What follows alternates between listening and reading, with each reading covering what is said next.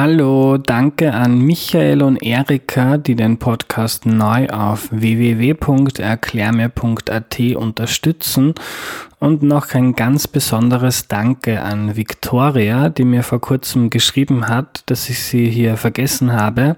Sorry dafür und Victoria, danke für deine Unterstützung und dafür, dass du deinen Freund oft dazu bringst, die Folge mit dir noch ein zweites Mal anzuhören.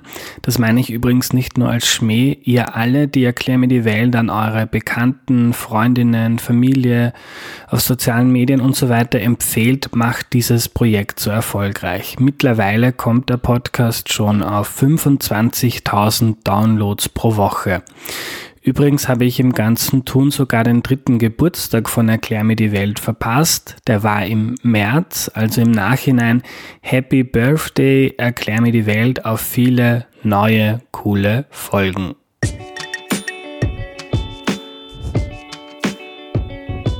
Hallo, ich bin der Andreas und das ist Erklär mir die Welt, der Podcast, mit dem du die Welt jede Woche ein bisschen besser verstehen sollst. Heute geht es um Erste Hilfe und die erklärt uns Monika Stickler. Hallo. Servus. Hallo Monika, schön, dass du da bist. Magst du dich zu Beginn bitte kurz vorstellen? Ja, servus. Mein Name ist Monika Stickler, ich bin äh, Mitarbeiterin im österreichischen Roten Kreuz ähm, bin dort unter anderem auch Lehrbeauftragte für Erste Hilfe. Schön. Monika, wir fangen mit einem Beispiel aus dem Alltag an. Ähm, ich gehe am Abend eine Straße entlang, da ist sonst niemand, weit und breit, und ich sehe, da sagt jemand zusammen. Ähm, was mache ich dann? Hingehen und schauen, was los ist. Mhm. Hingehen und schauen, was los ist ich schaue hin und merke so, pff, der Mensch reagiert jetzt nicht. Wenn ich sage, hallo, was ist los? Sagt nichts. Sagt nichts. Dann wirklich ansprechen, laut ansprechen, äh, berühren, ähm, leichtes Schütteln. Wenn er dann noch immer nicht reagiert, einfach mal schauen, ob er ausreichend atmet. Also das, was er atmet, ist das normale Atmung, so wie du und ich. Wie schaue ich da? Also du schaust auf seinen Brustkorb, du tust den Kopf überstrecken, damit also die Atemwege schön frei sind. Mhm. Und dann siehst du auf den Brustkorb und hörst auch die Atemgeräusche äh, und spürst auch an deiner Wange, wenn du mit, der, mit dem Gesicht ein bisschen zum Gesicht des Betroffenen gehst, äh, so ein bisschen die Ausatemluft. Und dann könntest du sagen, ist schnell genug, langsam oder gar nichts. Mhm. Ähm, ich spring gleich zu einer Frage, die mir sehr viele Leute geschickt haben ähm, Erste Hilfe und Covid. Ja. Ähm, Natürlich wissen wir nicht, ob der, der dort liegt, äh, ein Covid-positives äh, ähm, Zeugnis hat. Allerdings, wenn dort niemand ist, der ihm hilft, dann ist er vielleicht schwer verletzt oder möglicherweise auch so äh, schlecht benannt, dass er sterben könnte. Und da ist Covid dann das geringste Problem. Mhm. Auch für einen selber, ja. Ja, also das, was wir auch sonst immer machen, nämlich, dass wir mit einer Maske arbeiten, also mit einer FFP2-Maske, das ist natürlich auch dort in dem Kontakt mit jemandem, den man nicht kennt, äh, angebracht, mhm. ganz klar.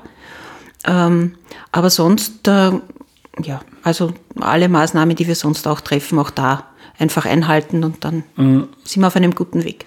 Und jetzt gehen wir gleich zu Beginn einmal vom schlimmsten Fall aus. Die Person, die da liegt, atmet nicht mehr. Mhm. Was mache ich dann?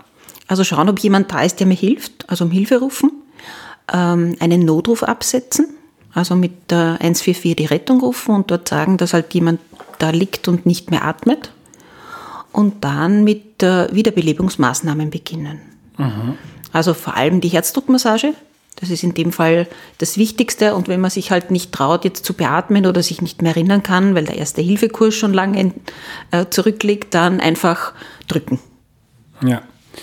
Ähm, also der Notruf ist das Erste. Da liegt jemand, der atmet nicht und das Erste ist es 144. 144. In der Zwischenzeit am besten ist, äh, du stellst dein Telefon auf Lautsprecher und legst es neben dir hin. Äh, wenn sich die Leitstelle dann meldet, die sind so gut geschult, dass sie dich auch anleiten, was zu tun ist. Also mhm. wenn du dich nicht mehr erinnern kannst, dann folge einfach dem, was der am Telefon sagt. Und äh, wenn du das befolgst, dann bist du auf einem guten Weg und das passt. Mhm. Ähm, was muss man bei der Herzdruckmassage beachten? Braucht man eigentlich nicht viel beachten. Beide Hände äh, auf der Mitte des Brustkorbes äh, ungefähr 100 Mal pro Minute, regelmäßig äh, so 5 bis 6 Zentimeter hineindrücken. Mhm. Aus mehr ist es nicht. Ja, ähm, für alle, die das noch nie getan haben, also ich stelle ich war zwar auch Sanitäter, musste das aber Gott sei Dank, glaube ich, nie machen.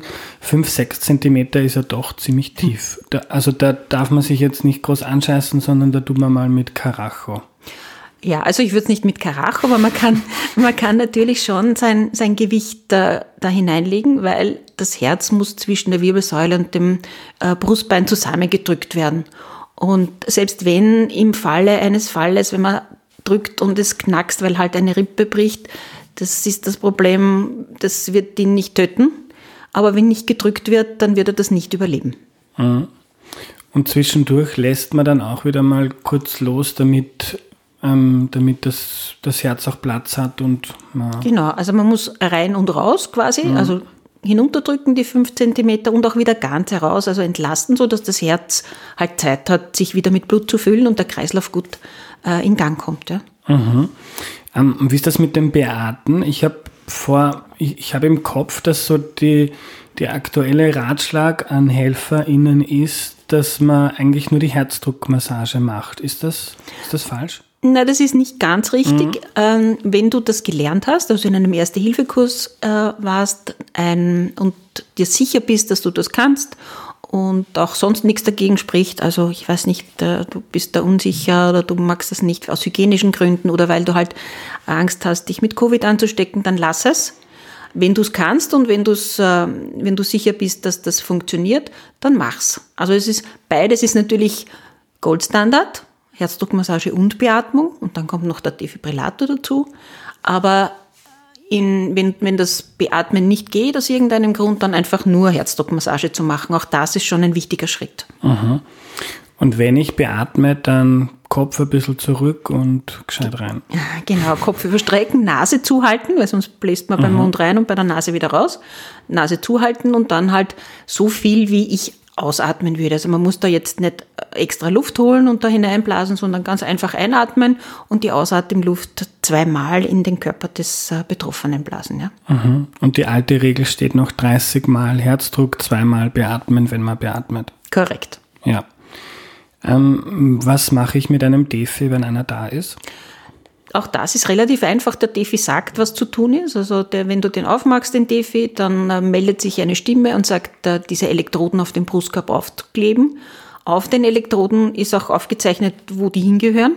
Also es ist sehr, sehr einfach. Und auch da sagt der Defi an, was zu tun ist. Also auf den Knopf drücken und den Rest macht der Defi alleine. Mhm. Und was ist der Mehrwert vom Defibrillator? Da gibt ähm, sonst, wenn ich einfach nur selber drücke, Gibt es zusätzlich einen, einen Stromstoß? Kommt darauf an, was dein mhm. Herz nicht mehr macht. Also mhm. wenn ein Herz gar nichts mehr macht, dann wird der Defibrillator auch nichts machen. Wenn, das, wenn beim Herz äh, der Rhythmus so außer Takt ist, also man spricht dann von Kammerflimmern, äh, dann kann dieser Stromstoß von außen dazu führen, dass das Herz entweder wieder in, in, in, äh, in einen richtigen Rhythmus äh, gerät und ich dann quasi mit meinen Reanimationsmaßnahmen ähm, weitermachen kann. Mhm. Ähm, jetzt gehen wir davon aus, das hat funktioniert, wir haben ein Leben gerettet. Mhm. Ähm, gibt's, das ist auch eine Frage, die ein paar Mal kam, ähm, ist man rechtlich dazu verpflichtet, wenn ich jetzt auf die Straße gehe und da kippt wer um, kann ich auch sagen, mm, heute nicht und ich gehe weg, ähm, mache ich mich dann strafbar? Beim Weggehen schon, ja. Also gar nichts zu machen geht nicht. Also es, gibt eine Verpflichtung zur Erste-Hilfe-Leistung, aber natürlich je nachdem, was man kann und wie man drauf ist. Und es zählt auch schon das Absetzen eines Notrufs zur Erste-Hilfe-Leistung. Also einfach hinzuschauen, sich umzudrehen und zu gehen geht nicht. Mhm. Ähm, gibt's, wenn, wenn da jetzt jemand zuhört und sich denkt, ich möchte mich da ein bisschen auffrischen, jetzt freut es mich nicht gleich wieder zum Kurs zu gehen, ähm, gibt es niederschwellige Möglichkeiten auf YouTube oder auf Instagram, die du empfehlen kannst, wo man sich über Erste Hilfe informieren kann? Also es gibt auf www.erstehilfe.at gibt ganz, ganz viele äh, Tipps und Infos, wie es halt gerade der äh, aktuelle Lehrmeinung ist zum Beispiel oder wo die nächsten Kurse sind und so kleine Videos. Also das sehr zu empfehlen. Mhm. Jetzt spielen wir das, das, das Beispiel weiter. Ähm, und jetzt ist, äh, wir gehen da hin und da, da, da, kippt, da kippt jemand um, wir gehen hin, aber der, der Mensch atmet noch, regt sich aber sonst nicht. Was mache ich dann? Dann wäre wieder die äh, stabile Seitenlage angesagt. Das heißt, ich drehe den Patienten einfach auf die Seite, ähm, tu den Kopf ganz kleines bisschen überstrecken und dann bleibe ich bei dem Patienten und schaue, ob die Atmung ja noch weiter besteht oder nicht. Also einfach auf die Seite drehen und kontrollieren. Mhm. Auch wieder Notruf absetzen, das ganze Prozedere wie gehabt ähm, und einfach den, den Patienten ein bisschen umsorgen, frische Luft äh, zudecken oder was auch immer halt gerade gefragt ist. Mhm. Warum drehe ich ihn auf die Seite? Damit die Atemwege frei bleiben. Wenn der Kopf in Rückenlage ist, dann fällt die Zunge nach hinten, wenn jemand äh, bewusstlos ist. Und das kann sein, dass das die Atmung dann behindert. Deswegen, wenn ich ihn auf die Seite drehe, kann das nicht passieren oder nicht so leicht passieren. Und damit bin ich, äh, habe ich da schon einen sicheren Atemweg. Mhm. Ähm, und, und jetzt der Fall, da liegt jemand, der ist gerade umgefallen, ähm, ist, bei, ist bei Bewusstsein. Dann frage ich mal, was ist los? Wie geht's genau, dir? dann frage ich einmal, was ist denn passiert? Kann ich Ihnen helfen? Haben Sie sich wehgetan? Einfach so ganz normale Dinge, die man jemanden fragt, wenn es einem nicht gut geht. Also mhm. kann sein, einfach ein äh, ist schwindlig geworden und muss sich niedersetzen oder hat, weiß ich nicht, ist umgeknickt oder was auch immer da passiert ist. Mhm. Ähm, ich würde gerne die verschiedenen Lagerungsformen mit dir ähm, klingt so komisch, Lagerungsformen. Mhm. Äh, wenn jetzt jemand auch zu Hause vielleicht das Gefühl hat, uff, jetzt sticht es mich in der Hand oder in der Brust, ist vielleicht ein Herzinfarkt. Oder wenn jemand ganz, ganz übel ist und er hat Krämpfe, es gibt die verschiedensten Möglichkeiten, die Füße hoch, ähm, irgendwie hinlegen, hinsetzen. Ähm, kannst du ein bisschen durchbesprechen oder erklären, wann sich was anbietet? Also so ein, ein Patentrezept gibt es jetzt nicht. Man muss sich ein bisschen vorstellen, was gerade passiert. Also wenn ich zum Beispiel Atemnot habe, jeder hat vielleicht schon mal einen Schnupfen und Husten gehabt und geht es dann schlecht mit der Atmung. Was macht man? Man setzt sich automatisch auf, einfach um, um, das, um diese Muskulatur zu entlasten. Das heißt, alles, was Atmung betrifft, was äh, äh Herzschlag betrifft, also so wie du geschildert hast, Druck in der Brust, das vielleicht ein Herzinfarkt sein könnte, den Oberkörper hochzugeben. Ähm, dass äh, die Lagerung, wenn es zum Beispiel im Bauch grummelt, auch das kennt man wahrscheinlich von sich selber. Man legt sich auf die Seite und zieht die Knie an. Das ist einfach, um die Bauchmuskulatur zu entlasten. Äh, wenn man da am Rücken liegt, kann man zum Beispiel eine Deckenrolle unter die Knie geben, damit auch da ein bisschen eine Entlastung ist. Ja. Alles andere ist so eher Flachlager oder damit leicht erhöhtem Oberkörper. Und nur dann, wenn es zum Beispiel ähm, ein, ein Kollaps ist, also es wird einem so schwindlig und schummrig und man kippt einfach um, dann äh, gibt man die Beine hoch. Kannst du aus deinem Alltag als Sanitäterin ein bisschen erzählen, wann euch jetzt nicht ausgebildete Menschen wie ich und andere andere Leute auf der Straße so mit erster Hilfe ähm, geholfen haben? Waren die was Momente, wo die was Wichtiges geleistet haben, damit ihr dann euren Job ähm, noch machen könnt? Das kommt ganz oft vor, Gott sei Dank. Also es ist so, dass ganz viele Menschen erste Hilfe leisten. Ähm, wenn man sich überlegt, dass halt der Rettungsdienst nicht innerhalb von ein, zwei Minuten vor Ort ist, also das ist nicht die Regel in Österreich, obwohl wir relativ schnell sind, dann äh, kann man sich auch vorstellen, wenn jemand nicht atmet, dass die Zeit zu lang ist. Also so schnell kann der schnellste Rettungsdienst nicht sein. Wenn da kein Ersthelfer vor Ort ist, der beginnt, dann sind die Überlebenschancen des Patienten schlecht. Und das haben wir schon ganz oft äh, erlebt, dass halt einfach Menschen hingreifen, beatmen, Herzdruckmassage machen und damit schon einen, dem Patienten eine Chance geben, das zu überleben. Kommt ganz oft vor, Gott sei Dank.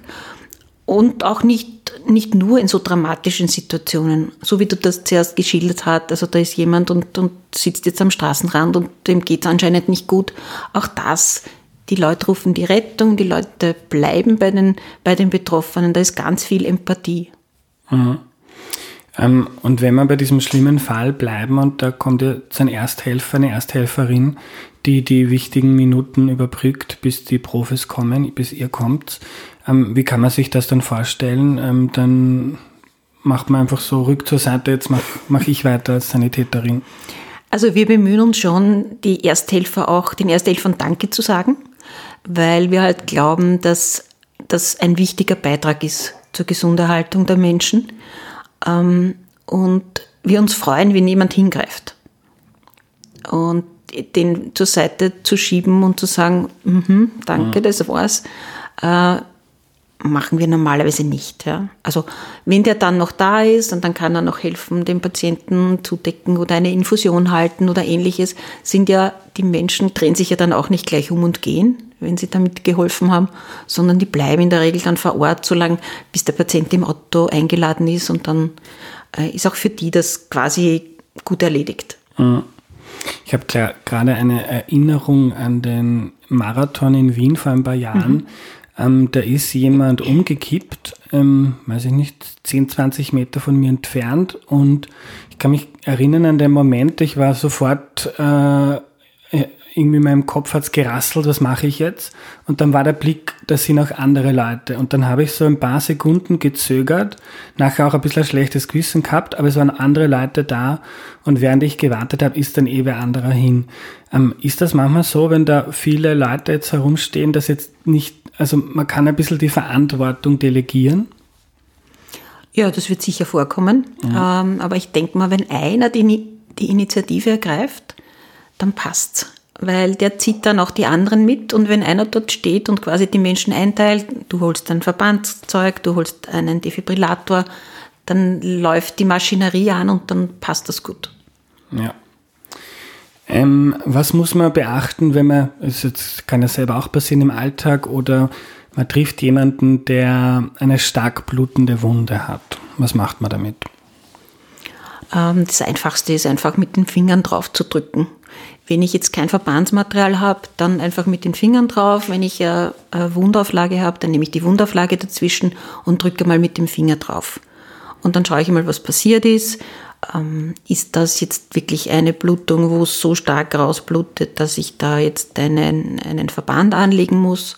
Auch da wieder den Notruf wählen, sagen, was passiert ist, den Druck aufrechterhalten. Und äh, wenn ich dann Verbandsmaterial habe, dann kann ich einen Druckverband anlegen. Mhm. Und Druckverband ist einfach, man schaut, dass man einerseits eine Wundauflage hat und dann zweitens mit ähm, einem Knopf mehr oder weniger professionell möglichst viel ähm, Druck ja, draufkommt. Genau, also die Wundauflage ist das, was, das ist steril in der Regel, das kommt auf die Wunde drauf, auf, diesen, auf diese Wundauflage kommt ein Druckkörper, das kann jetzt zum Beispiel eine ausgepackte Mullbinde sein, es sollte halt ein bisschen größer sein als die Wunde und diese ausgepackte Mullbinde wird dann mit einer, mit einer zweiten Mullbinde fest ähm, äh, über der Wunde befestigt. Mhm. Ähm, für den seltenen Fall, dass jetzt mal vielleicht, warum auch immer, ein Messer wo drinnen steckt oder irgendein anderer Gegenstand, vielleicht nach einem Autounfall, hm. eine, eine, eine Glasscheibe. Ich habe da so im Kopf, ähm, so als Ersthelfer ist nicht der erste Reflex, man zieht das raus, sondern man befestigt. Genau, das ist korrekt. Man sollte diese Dinge nicht rausziehen, weil wenn man das rauszieht, quasi dann mit einer äh, Blutung äh, reagieren kann. Und damit das nicht passiert, befestigt man diesen Gegenstand, Messer, Glasscheibe, einfach mit Wundauflagen und, und Mullbinden, damit das sich nicht bewegt, damit es halt auch nicht mehr wehtut. Und so wird der Patient dann ins Krankenhaus gebracht.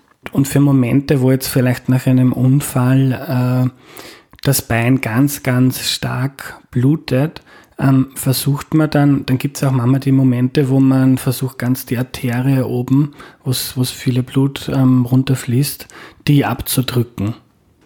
Kann man machen, ähm, wird in der ersten Hilfe allerdings schwierig sein. Also wenn man, wenn man sich vorstellt, dass die Arterie, die da am Oberschenkel zum Beispiel ist, also ungefähr so äh, daumendick, also da ist es am besten einfach mit dem Finger oder im Notfall auch mit der Faust drauf zu drücken und zu warten, bis der Rettungsdienst kommt, weil das zu verbinden oder da einen, einen Druckverband anzulegen, das wird schwierig. Mhm. Also da ist die beste Option einfach drauf. Ja. Ähm, wenn man eine verantwortungsvolle Bürgerin, ein verantwortungsvoller Bürger sein möchte, und auch das ist eine Frage, die ich bekommen habe, ähm, reicht es dann so ein ganzen Standard Erste-Hilfe-Set im Auto zu haben oder was, was sind so Dinge, die es gut ist, dass man mit hat? Also im Normalfall reicht das gut aus, was man da im Auto mit hat. Man sollte vielleicht schauen, dass diese Dinge, die da drinnen sind, nicht abgelaufen sind, weil man hat halt so die, die, die Gewohnheit, die sich zwar ein neues Auto zu kaufen, aber keine neue Autoapotheke, sondern die halt immer von einem Auto ins andere mitzunehmen. Und irgendwann sind diese Dinge halt nicht mehr, nicht mehr steril, sind mhm. abgelaufen. Also das vielleicht in regelmäßigen Abständen überprüfen. Aber mit dem, was da drinnen ist, kommt man in den meisten Notfällen gut zurecht. Ein paar Handschuhe, ein Beatmungstuch, ähm, Wundauflagen, das passt schon. Mhm. Ähm, auch eine Frage, die gekommen ist, wie ist man so als, äh, als Bürger, als Bürgerin der, der Rettung eine Hilfe? Ist jetzt das Beste, einfach wegzubleiben oder sich da aktiv einzubringen? Also das Beste ist einfach nicht im Weg zu stehen, mhm.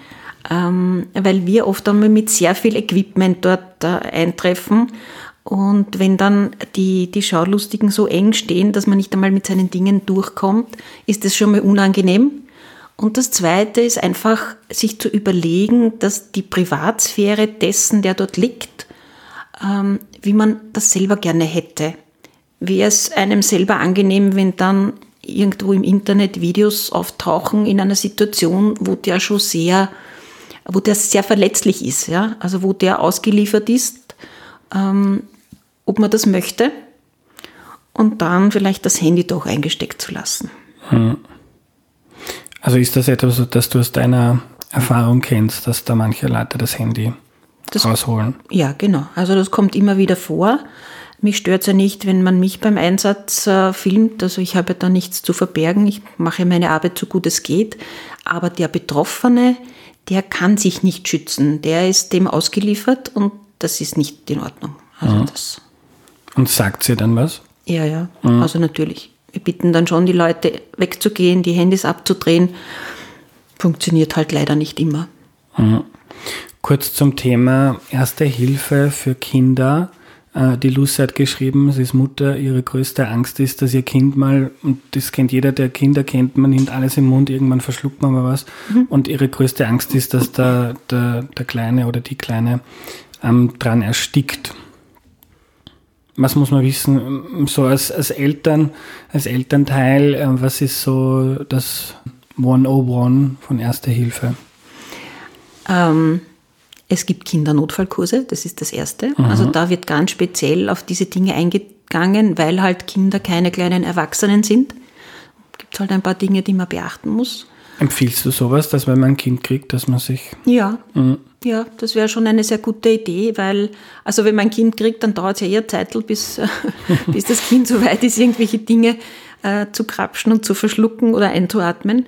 Aber man kann die Zeit ja gut nützen. Ja? Und äh, sich einmal zu überlegen, auch die Wohnung sicher zu machen, dass manche Dinge gar nicht passieren können. Also da ist Unfallverhütung halt ein großer Punkt äh, das, das heiße Wasser vom Herd zu ziehen oder sich an einer Kante zu stoßen.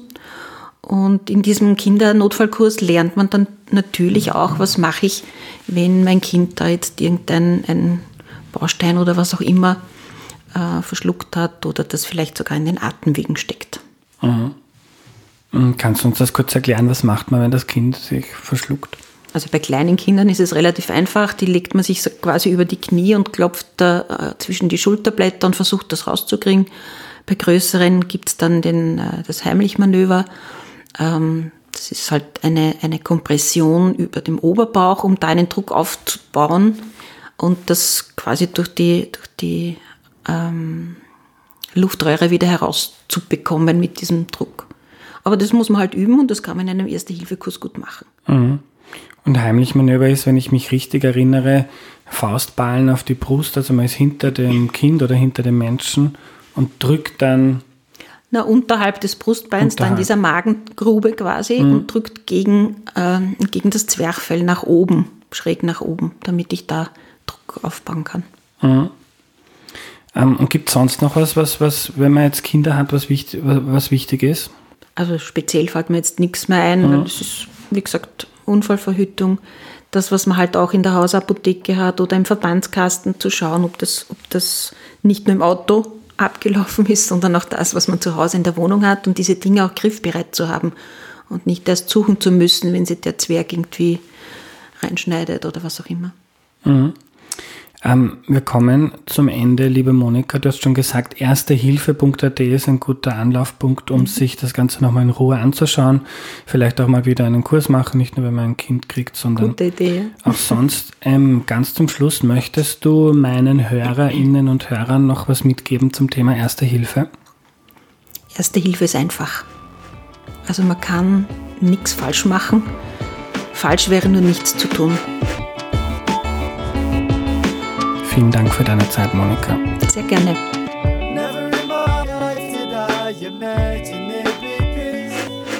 Die Zusammenfassung wird heute gesponsert von Blinkist. Ich fasse hier in Kürze zusammen, was ich gelernt habe.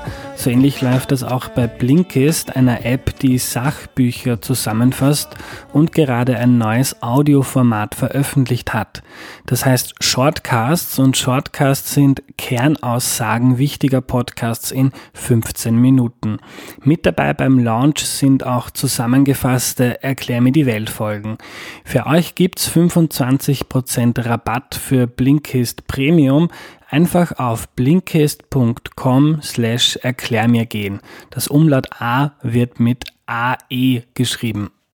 Was nehme ich mir mit? Lieber einmal zu viel fragen, 144 einmal zu oft anrufen als nicht hingehen, fragen, kümmern. Das Einzige, was man falsch machen kann, sagt Monika, ist nicht zu helfen. Das ist in gewissen Fällen sogar strafbar. Also das Mindeste in einem Notfall ist, dass man die Rettung ruft, sagt das Gesetz. Die wissen dann schon, was sie zu tun haben, beziehungsweise sagen uns auch, was wir zu tun haben. Wenn mehrere Leute da sind, ist wichtig, dass einer oder eine das Zepter in die Hand nimmt und sie dann den anderen sagt, was zu tun ist. Du da rufst die Rettung, du holst das Verbandzeug und so weiter. Und ansonsten gilt, aber das ist sowieso klar, bei Unfällen oder anderen Notfällen den ersten Impuls, nämlich ich muss da jetzt unbedingt zuschauen, unterdrücken äh, und die Leute, die Betroffenen und die Rettung in Ruhe arbeiten lassen, die Privatsphäre lassen, weggehen und auf keinen Fall das Handy zücken. Und vielleicht ist der eigene Beitrag auch einfach nur anderen zu sagen, dass sie bitte ihr Handy weggeben sollen. Das war die heutige Folge. Am Ende noch ein Buchtipp. Martin Moder von den Science Busters hat ein sehr lustiges und lehrreiches Buch über unsere Gene geschrieben. Es heißt Genpool Party, wie die Wissenschaft uns stärker, schlauer und weniger unausstehlich macht. Kann ich sehr empfehlen und er kommt hoffentlich auch bald hier in den Podcast. Wenn ihr Erklär mir die Welt gut findet, unterstützt das Projekt bitte auf www.erklärmir.at. Danke und bis zum nächsten Mal, euer Andreas.